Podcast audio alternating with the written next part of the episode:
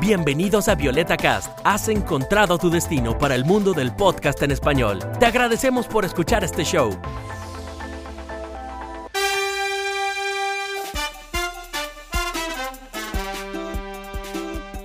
Hola a todos, soy Alejandra desde Múnich, Alemania y les doy la bienvenida a Hablamos Alemán.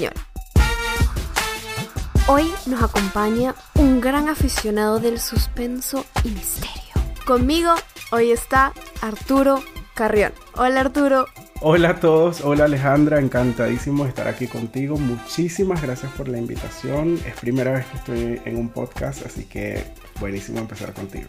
Muchas gracias por estar en el podcast otra vez aquí con nosotros y me encanta que precisamente seas tú quien nos acompaña a través de este episodio hoy. Porque gracias a toda la investigación que has invertido en tu canal de YouTube, te has vuelto un experto en el mundo de suspenso, misterio, teorías extrañas y eres el perfecto guía para el día de hoy en nuestro especial de Halloween.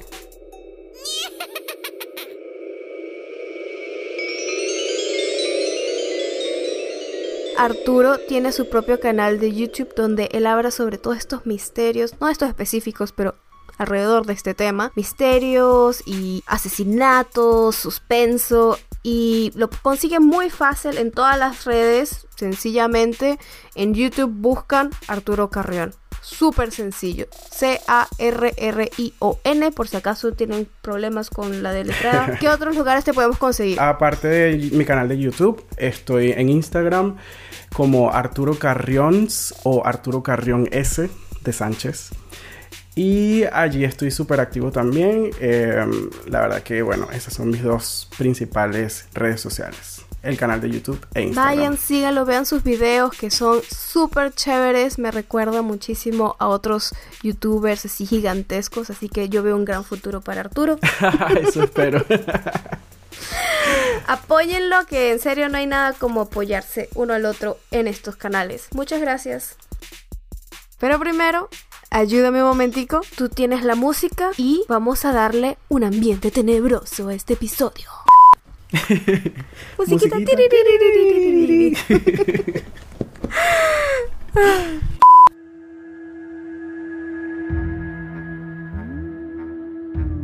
ok, ¿mejor? Yo creo que sí. El clima tenebroso que ahora tenemos en el episodio. Ok, voy a dejar de hablar así. es porque vamos a hablar del lado oscuro, lleno de misterios. Para celebrar Halloween, les traemos cuentos de brujas, leyendas y asesinos en serie. Vamos a dividirlo en dos partes. Ahorita vamos a hablar sobre la historia de las brujas en Alemania y famosas brujas que tenemos. En el siguiente episodio pueden escuchar los mitos y leyendas que se escuchan a través de Alemania por los años. Y asesinos en series viejos y nuevos. Bastante nuevos, poco muy nuevos. Así que Arturo, introdúcenos a este mundo de misterio del cual tú eres nuestro guía. Así es. Hoy les traemos un especial de Halloween para celebrar esta época del año donde supuestamente el velo que separa el mundo de los vivos y el de los muertos se hace más delgado. Hay quienes le llaman la noche de brujas, ya que es la noche en la que las brujas aprovechan para comunicarse con el mundo de los espíritus, Alejandra. Ahora que lo mencionas, ¿por qué no nos cuentas un poco sobre el origen de las brujas?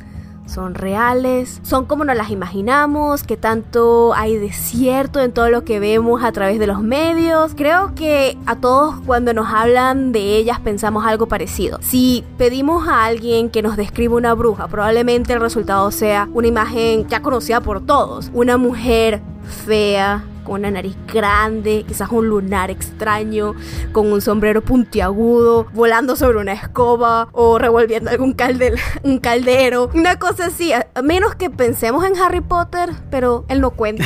En fin, pero ¿dónde salió esta imagen de esta viejita extraña? ¿Cómo empezó todo sobre las brujas? ¿Por qué su mala fama? Estoy segura que la respuesta es un poco más impresionante y compleja de lo sencillo que uno cree que puede ser. Sí, eso es correcto.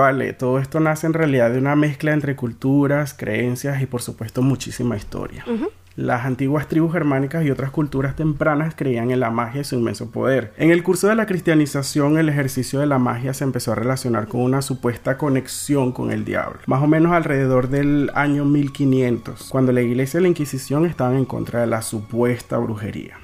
Y es aquí cuando sale a relucir Alemania. Oh. Alemania es de hecho el país donde más brujas existieron durante esa época. O mejor dicho, el país donde más personas fueron acusadas por brujería y por ende ejecutadas. Mm. Bien fuera en la hoguera, en la horca o decapitadas, que son las típicas formas de ejecución que todos conocemos. Lo que yo sé que nadie sabía es que en Alemania era donde existieron más brujas. Wow. Yo tampoco lo sabía. Mm, mm, qué interesante. Lo cierto es que la Casa de Brujas no, em, no tuvo el mismo alcance ni la misma intensidad en toda Europa, por supuesto. Y ahorita les voy a dar unos datos muy, muy locos. El territorio en el que se desarrollaron las persecuciones más virulentas y numerosas fue aquí en Alemania. Y casualmente en Colonia, que es la ciudad donde yo resido, era una de las regiones en las que había más hogueras por todas partes. La gran mayoría de los procesos se produjeron entre los siglos XVII y XVIII y la cifra total de víctimas, escúchame, oscila entre 22.000 y 25.000 presuntos brujos, aunque hay autores que aseguran que fueron alrededor de 30.000. Wow. Solamente en Alemania. Solamente en Alemania. Qué loquera. Sí. Y esta cifra que te acabo de dar representa el 50% de toda Europa. Es decir, que en toda Europa hubo unas 60.000 ejecuciones. Y la mitad de ellas fue aquí en Alemania. Qué salvajada. Horrible. Estamos hablando de toda una masacre realizada solo en el territorio alemán. En las primeras décadas del siglo XVII en particular estalló una auténtica eh, psicosis colectiva en el suroeste de Alemania, cerca de ciudades como Bamberg, Mainz o Eichstätt. Y también Würzburg por ahí. De hecho, estuve investigando un poquito y conseguí un testimonio que fue encontrado en una carta del año 1629, donde alguien que presenció la cacería de brujas en Würzburg le escribe a otra persona contándole lo que les voy a decir ahora. Y aquí cito textualmente. La persona escribió, hay niños de 3 y 4 años, hasta 300, de los que se dice que han tenido tratos con el diablo. He visto cómo ejecutaban a niños de 7 años, estudiantes prometedores de 10, 12, 14 y 15 años. También había nobles. Aquí cierro comilla y nos podemos fijar en lo que dice ahora, ya que el mismo testigo estaba convencido de la veracidad de todas estas acusaciones. O sea, no contento con, con presenciarlas, estaba convencido o convencida, porque no sé si era un hombre o una mujer, de que estaban justificadas todas las, acciones de estas personas en contra de estos niños. Entonces ahora dice lo siguiente. No hay duda de que el diablo en persona, con 8.000 de sus seguidores, mantuvo una reunión y celebró misa ante todos ellos, administrando a sus oyentes cortezas y mondaduras de nabos en lugar de la sagrada hostia. Se pronunciaron blasfemias tan horribles que tiemblo escribirlas. Con todo esto que esta persona escribe aquí, podemos tener una idea del nivel de ignorancia que predominaba en aquel entonces y los cegados que estaban como para ser capaces de acusar y ejecutar incluso a niños inocentes. Es increíble. Muchas personas creen que la cacería de brujas era solo dirigida a mujeres, pero tal como lo cuenta esta persona no era del todo cierto, aunque efectivamente el mayor porcentaje de acusadas eran mujeres. Esto también tiene una explicación irracional, por supuesto, pero la tiene. Existe un libro sobre la casa de brujas que después de ser publicado en Alemania en 1487, tuvo docenas de nuevas ediciones, se difundió por Europa y tuvo un profundo impacto en los juicios contra las brujas en todo el continente durante 200 años aproximadamente. Era algo así como la Biblia de los cazadores de brujas. Este libro es conocido como el Maleus Maleficarum o el martillo de las brujas. En él se, se- en él se explicaba que la mayoría de los, prac- de los practicantes de la hechicería eran mujeres porque la superstición, entre comillas, se encontraba ante todo en ellas, al ser considerado el sexo frágil. Para ellos las mujeres eran más crédulas, embusteras por naturaleza y más propensas a lo maligno y a caer en las garras del diablo. Oh, Dios. Ok. Mis ojos revolvieron así como que, ok. Sí, sí, sí, sí. Los tuyos nada más no. Ah, Ajá. las brujas, las brujas, las, em, las brujas en su gran mayoría eran mujeres y eran acusadas en este libro de ser las responsables de todos los males de la sociedad, nada más y nada menos. Ok, perdón. Te estoy hablando de una época en la que existían miles de creencias y las mujeres eran víctimas de hombres que sentían rechazo hacia ellas y las culpaban de todo. Claro. Básicamente. Sí, tiene sentido. Entonces, obviamente, estos hombres se respaldaban eh, con leyes que eran supuestamente divinas creadas por otras personas que casualmente también eran hombres. Entonces, sí, muy oportunas, ¿no? Demasiado oportunas. Entonces, evidentemente la muerte de tantas personas no era más que una combinación entre misoginia y fanatismo religioso. Obvio. Qué interesante, de verdad. Qué increíble. Sí, es muy loco, es muy loco eh, todo esto cuando lo estuve leyendo y cuando lo estuve así como que, no sé, me pasé muchísimas horas viendo lo increíble que era la gente en esa época. Ahorita obviamente en la actualidad tenemos nuestros, nuestros, no sé cómo dirías tú, nuestras creencias locas que seguro en el futuro la gente pensará que éramos unos salvajes. Seguro, somos en serio una cuerda de incultos para nuestras generaciones futuras. No lo dudo. Sí, sí, sí, de eso yo estoy seguro. En la mayor parte de las regiones de Europa, la proporción de mujeres acusadas sobrepasó el 75% y en algunas llegó incluso al 90%. Muchas de estas mujeres eran curanderas, aunque también cocineras, parteras, sirvientas, que cuidaban a los niños, o sea, básicamente todas. Gran parte de ellas eran de edad avanzada, mayores de 50 años, lo cual se ajusta mucho a este estereotipo tradicional de la bruja del que tú me hablaste al principio, ¿te acuerdas? Entonces, ya por ahí estamos teniendo algo de... De, ¿De dónde viene la imagen. Y cómo exactamente. Interesante. La mayoría de ellas eran solteras o viudas y en general pertenecían a los niveles más bajos de la sociedad. Por eso también tenemos em, el origen de esta mujer vieja, harapienta, que vivía sola, porque ellos pensaban que las viudas o las mujeres que, por ejemplo, no tenían hijos, que eran de clase baja, que andaban así muy como abandonadas, eran las que practicaban o eran muchas de las que practicaban la brujería. De ahí también viene esta imagen de la, de la vieja que vive en la cabaña en el bosque, que básicamente eran simplemente las indigentes de aquella época. ¡Ja!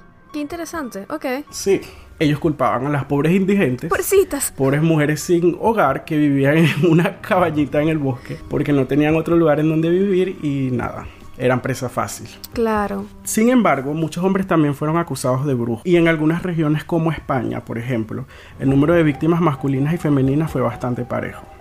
También hubo casos como el de Rusia, donde los hombres acusados fueron mayoría. Imagínate, aquí la cantidad de víctimas masculinas fue mayor. Interesante. Las razones de, de de esta difamación y acusaciones eran muchísimas. O sea, podía existir básicamente cualquier excusa para acusar a alguien. Los cazadores de brujas o Hexenjäger, como se dice en alemán, ¿no? Aquí un poquito de, alemán.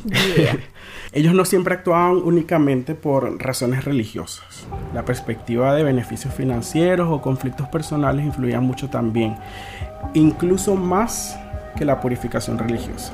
Entonces aquí ya vemos cómo eran de falsos, ¿no? Eran falsos profetas. Sí, es bastante interesante eso, que se usaban el velo de la religión para solamente llenar sus deseos de cualquier razonamiento que realmente tenían detrás.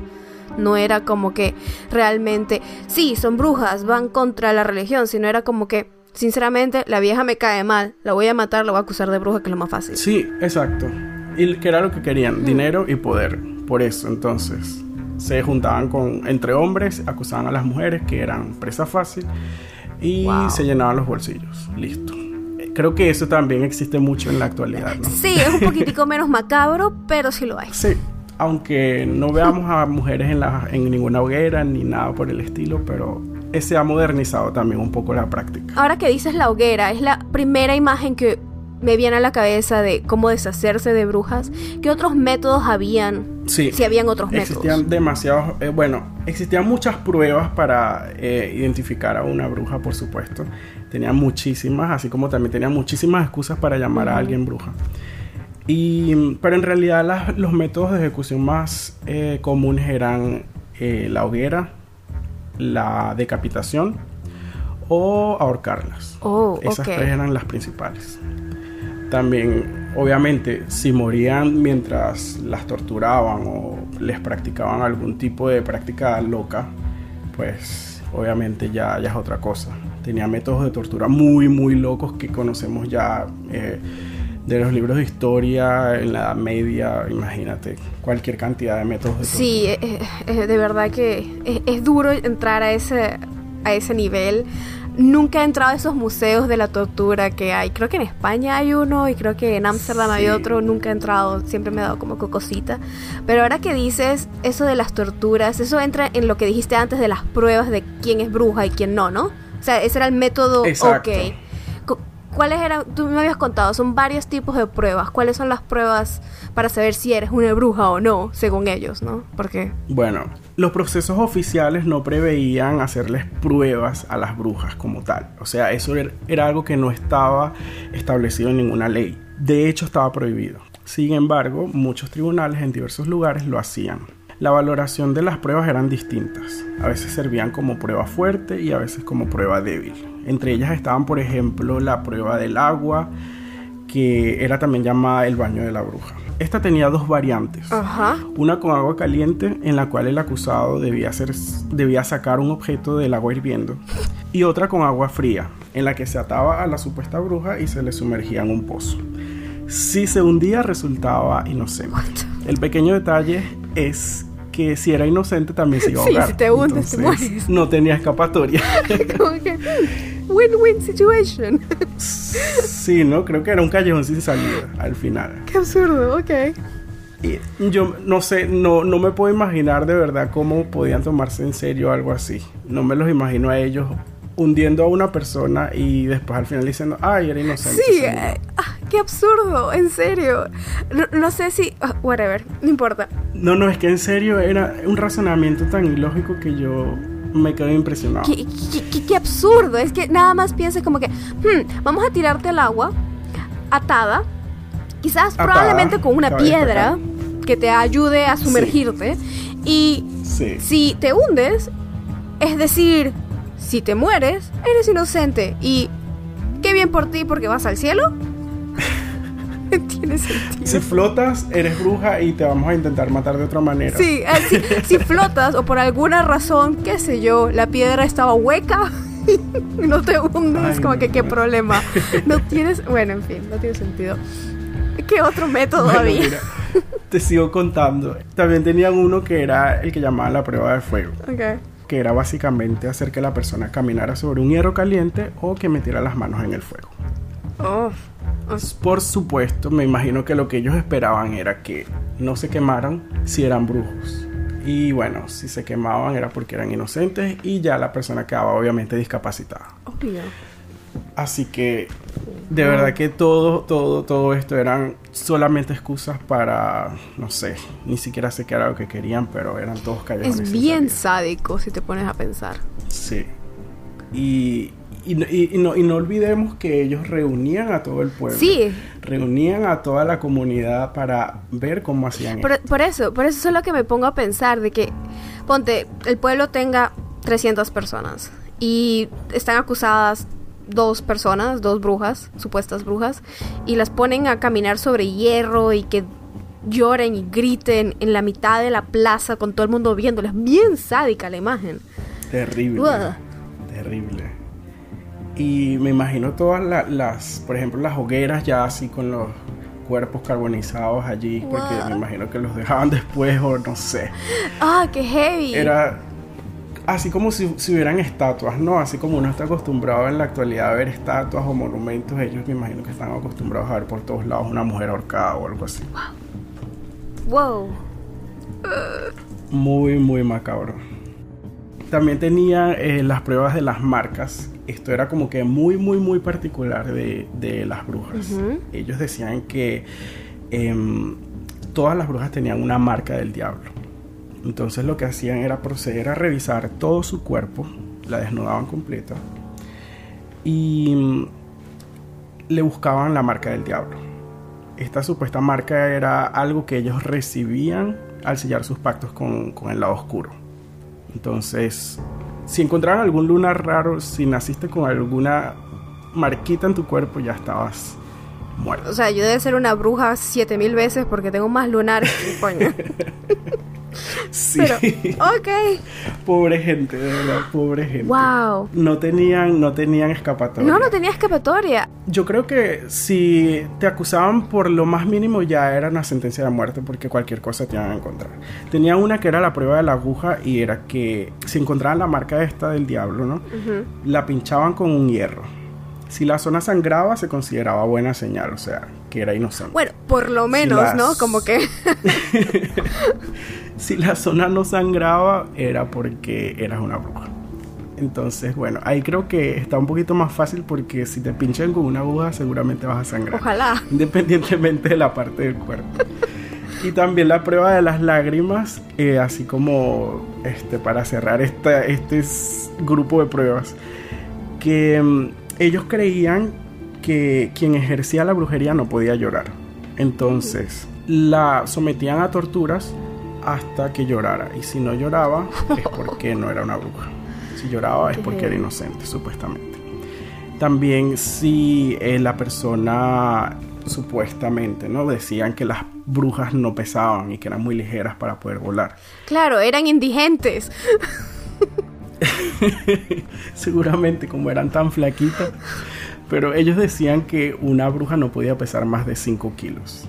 Wow. Entonces también las, las sometían a este tipo de pruebas de peso y de flotar y todo, todo eso que ellos se imaginaban, ¿no? Qué Pero sí, este, loca. como te digo, básicamente podía ser acusado por cualquier cosa y bueno, incluso algunas, yo creo que ninguna es poco absurda, para mí todas son absurdas. Pero habían otras extremadamente absurdas como por ejemplo ser pobre, no depender de un hombre o tener mucho dinero, eh, no tener hijos como te dije hace rato, también si tenías muchos hijos. Esas son las causas O- por las cuales te consideran una bruja. Sí, era alguna de las causas, ¿no? Una de las tantas. Respiras, bruja. si respirabas o eras mujer o cualquier cosa. Eh, si no podías recitar una plegaria, si no podías, eh, no sé, tener hijos, si tenías muchos o si tenías más de 40 años, si eras pelirrojo. Todo esto era una lista inmensa de cosas por las cuales te podían acusar. Qué impresionante. Y bueno, ya después de todas estas pruebas, si la bruja resultaba ser inocente o, bueno, capaz podía ser también culpable. Pero si el juez permitía la misericordia, lo único que hacían era decapitarla o estrangularla antes de quemarla. qué en todo caso moría. En todo caso era ejecutada. ¿Qué bueno, por lo menos no, no sé qué es mejor. no sé. Me pongo a poner, me pongo a pensar, es como que qué prefiero. Hmm, Uy, no, no, no, no, no. Capaz ser decapitado, ¿no? Si no tienes ninguna opción Sí, porque... pero supuestamente como que de lo que tengo entendido cuando te decapitan eh, el cerebro todavía funciona un par de segundos después. Ah, Y puedes loco. seguir sintiendo dolor, tal vez. Ajá, una cosa así. Ah, uh, no. Bueno. Pero bueno, es Halloween. Uh.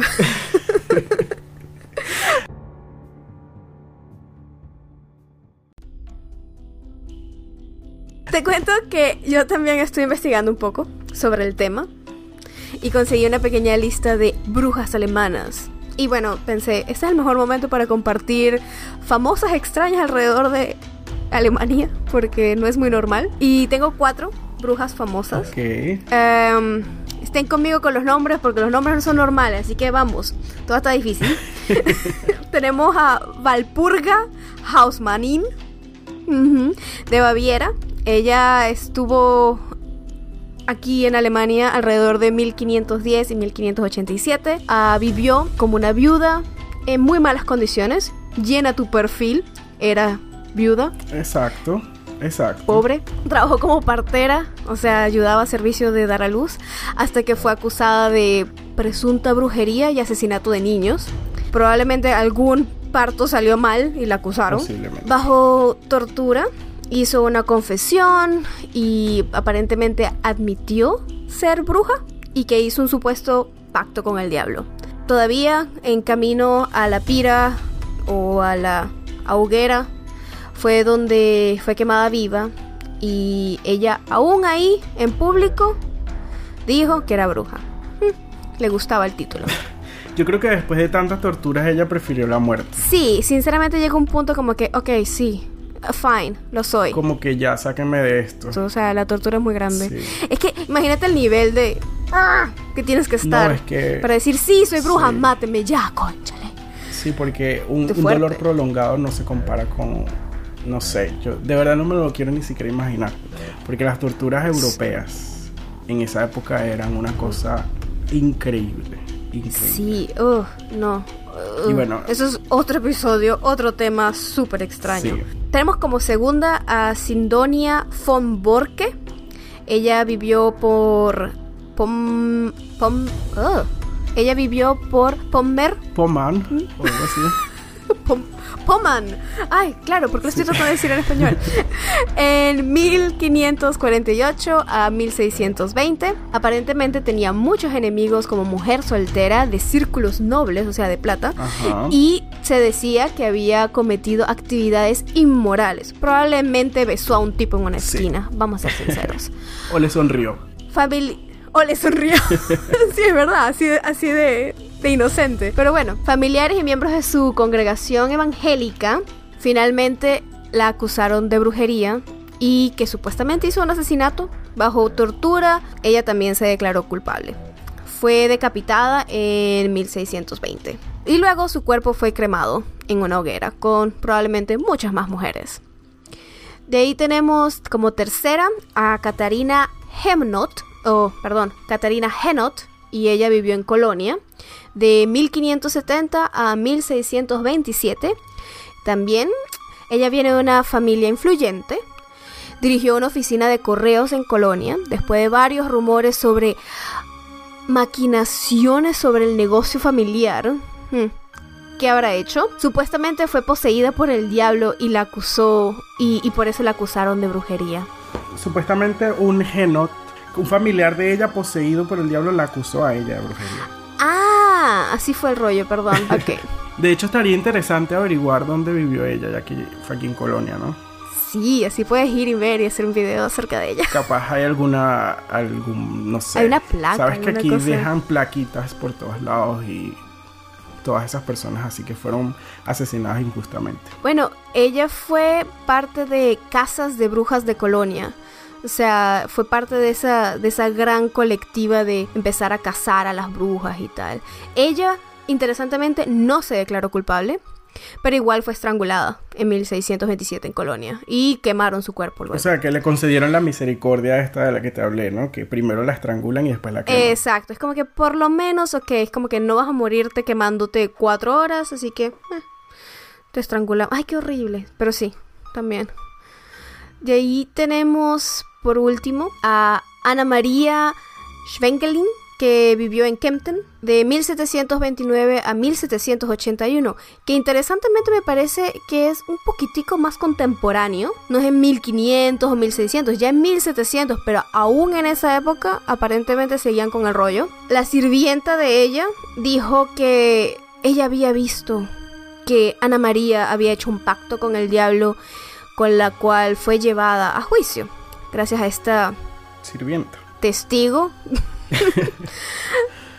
Ana María fue inicialmente condenada a muerte por espada, pero su ejecución fue pospuesta varias veces. Murió después en prisión en 1781 y es la última víctima de caza de brujas en Alemania registrada. Imagínate. O sea, que la última fue en 1781. Me parece bastante reciente. Sí, suena un poco reciente, la verdad.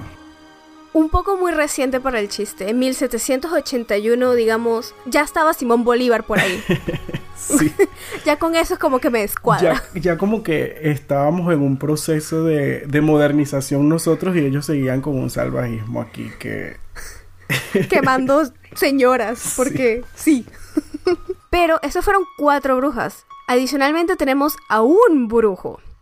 Johann Al- Albert... Ay, coño, ¿qué me pasa hoy con alemán? Johann Albrecht, que vivió en Prusia y murió en 1637, no tengo cuándo nació, pero él nació en lo que actualmente es Polonia y era un hijo de un pastor protestante o evangélico. Johann después de haber tenido, de haber rezado y afirmado con los ángeles, recibió como que una llamada a que él debería liberar al mundo del mal. Y esto aparentemente lo condenó o lo llevó a que la gente dijera, hmm, este tipo es un brujo y fue ejecutado después en Königsberg. Interesante que normalmente yo vería como que es un acto de gracia o de un santo, que es hablar con los ángeles, lo habían tomado como que, uh, no, él hizo un pacto con el diablo, hay que matarlo. Especialmente en esa época que creían mucho más en todo esto de... eran tan religiosos, ¿no? Que eran tan creyentes y no sé de verdad cómo tomaban ellos estas... Eh, afirmaciones de personas que supuestamente se podían comunicar con ángeles o que podían, no sé, escuchar voces celestiales o algo así, que era el caso de él. Y tendría sentido si era un hijo de un pastor, ¿por qué no? Es bien extraño, sinceramente. Muy raro.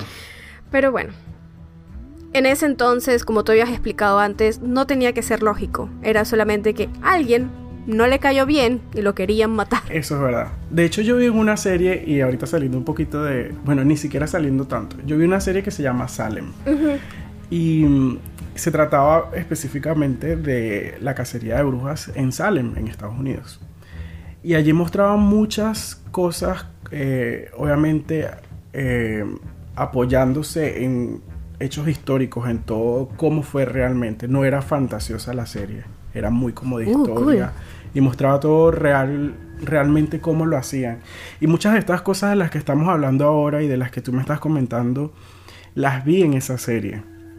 De hecho, por ejemplo, mostraban cómo sumergían a, las personas atadas eh, para ver si flotaban o no, cosas así súper absurdas. Y también mostraban mucho esto que de, lo que hemos hablado bastante, ¿no? De estas acusaciones entre personas de la misma comunidad. Si alguien de repente un día se despertaba con ganas de vengarse de ti, simplemente te acusaba con el dedo y empezaba a gritar que eras brujo bruja y listo, ya se deshizo de ti. Qué lo que era, de verdad que no entiendo mucho el chiste, pero así es. Así es, como que a dedo tú me caes mal, me miraste feo, o tú me quieres quitar a mi esposa, o tú me quieres quitar a mi esposo, te acuso de, de bruja o de brujo. Y así era. Sí, literal. Súper extraño.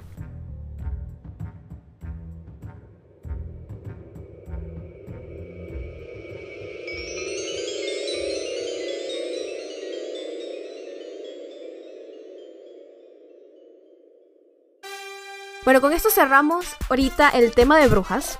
Ah, muchas gracias por haber en serio tomado el tiempo, de haber hecho la investigación, preparar, eh, sentarte, tomarte el tiempo. De verdad, muchísimas gracias por estar con nosotros. Gracias a ti, gracias a ti por la invitación, obviamente. Me encantó haberlo hecho. Cuando quieras, lo repetimos, lo hacemos mucho más eh, espeluznante o mucho menos, no sé. que lo diga la audiencia, no sé. Ya nos trae otros casos extraños. No, bueno, pero qué mejor momento para hablar de esto que Halloween y toda esta época. Si ya el otoño empieza el frío otra vez, todo se está poniendo. La todo el ambiente se presta. El ambiente da para esto, totalmente. Soy Alejandra desde Múnich. Tschüss.